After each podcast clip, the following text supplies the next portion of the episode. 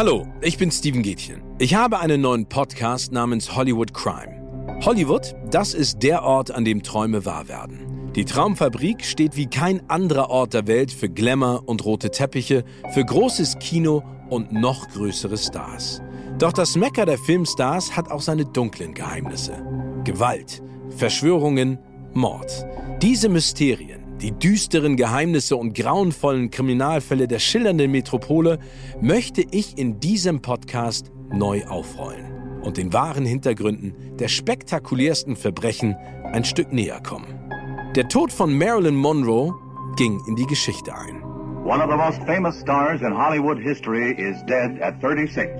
Marilyn Monroe was found dead in bed under circumstances that were in tragic contrast to her glamorous career as a comic talent. Aber war es wirklich Selbstmord? Das Duell der Frauen im Eiskunstlauf von Tonya Harding und Nancy Kerrigan elektrisierte ganz Amerika. Aber ist Tonya so unschuldig, wie sie tat? I don't know anything.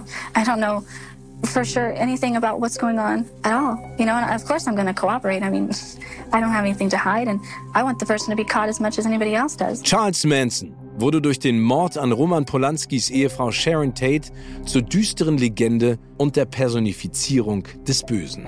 Believe me, if I started murdering people, there'd be none of you left. Ebenfalls unglaublich grausame und verstörende Taten begeht der sogenannte Hollywood Ripper mit brutaler Härte. It was unlike any other scene actually I had ever seen. The violence that was visited upon her, if that's the right way to say it, was phenomenal. After she was dead, her body was somewhat mutilated, and you just, you know, that's that's crap you see in the movies. In real life, that that is very rare. It just doesn't happen. Ich nehme diese und noch viele weitere Kriminalfälle ganz genau unter die Lupe. Freut euch auf Hollywood Crime. Der Podcast exklusiv auf RTL Plus Musik.